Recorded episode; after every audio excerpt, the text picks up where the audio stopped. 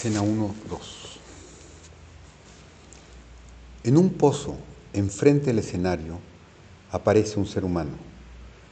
Viste una túnica ligera y parece muy pequeño, desnudo y vulnerable ante las largas túnicas de las figuras de los dioses. Llega muy lentamente, con su brazo levantado y el dorso de la mano delante de sus ojos, como si estuviese medio ciego, pero con firmeza y con valor. Entra en el círculo y se tira ante Hermes y Afrodita. El griego, oh gran maravilla, maestro, dama, queridos dioses, no, supongo que Afrodita, eres querido para nosotros, eres mortal, siente nuestro amor. Hermes, inmortal, mortal, mortal, inmortal por ahora. Afrodita, ¿amas a Grecia? El griego, junto a los dioses, incluso con los dioses. ¿Cómo puedo decirlo? Sentía que mis hermanos eran los griegos, las mujeres, Helena, mi madre y mi esposa. A todos atados con un lazo estaba. Solo así juntos podríamos del Némesis y de las parcas ser salvados. Apolo. Es la verdad y es más de lo que podía saber.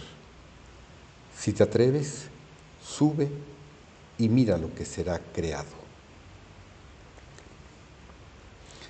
Entre las columnas hace un gesto con su mano derecha y como si lo dominaran un miedo abrumador, el griego se fuerza al subir los escalones como si tuviera que levantar cada pie con un esfuerzo distinto para cada uno hasta el siguiente escalón.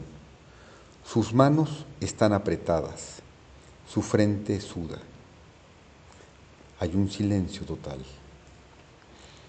En lo que parece que ha pasado un inmenso tiempo, alcanza la cima, llega hasta su altura total y ve por encima. En el mismo instante cae hacia atrás. Parece estrujarse, mientras tanto se cubre la cara con sus manos. Afrodita, coraje mortal, nuestro mortal. Con gran esfuerzo, el griego controla su cuerpo, se alcanza hasta los pies, se agarra del balcón con ambas manos y se obliga a mirar por encima el mundo. Esta vez se mantiene ahí mirando fijamente. Hermes, ¿qué ves? mortal. El griego, con voz temblorosa, es más terrible y hermoso de lo que supuse.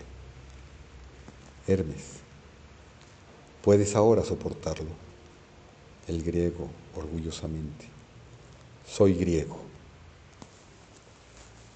Afrodita, ¿a qué se parece nuestra descendencia?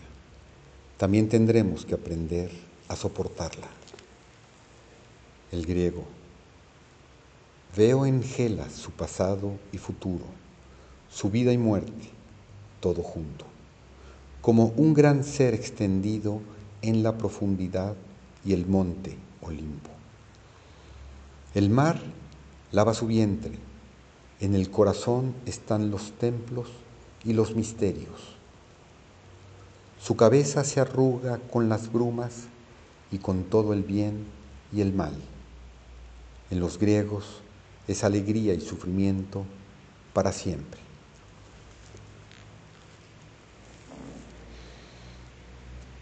Afrodita, ¿y tú, mortal, te ves ahí? El griego asombrado. Qué extraño. En todas partes que miro me veo a mí mismo, labrando y rezando, todos los crímenes cometiendo.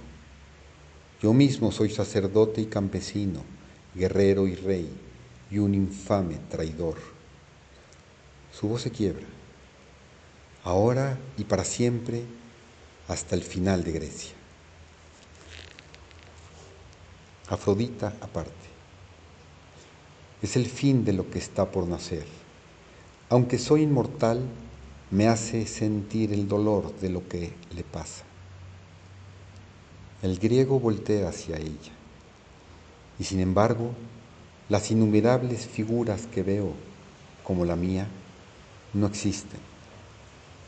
Se desplaza la luz y ellas no son más que mi resplandor, reflejado en las rocas de Grecia. Tengo un terrible miedo. Afrodita, estaremos contigo, mortal. El griego, abrumado. Veo que no soy nada, nada. Diosa y santísimo Hermes, toda Grecia es suya. Yo soy su hijo. Hagan conmigo lo que quieran. Apolo con una voz tremenda. En nombre de tus padres y del mío, despierta a tus compañeros de su sueño natural.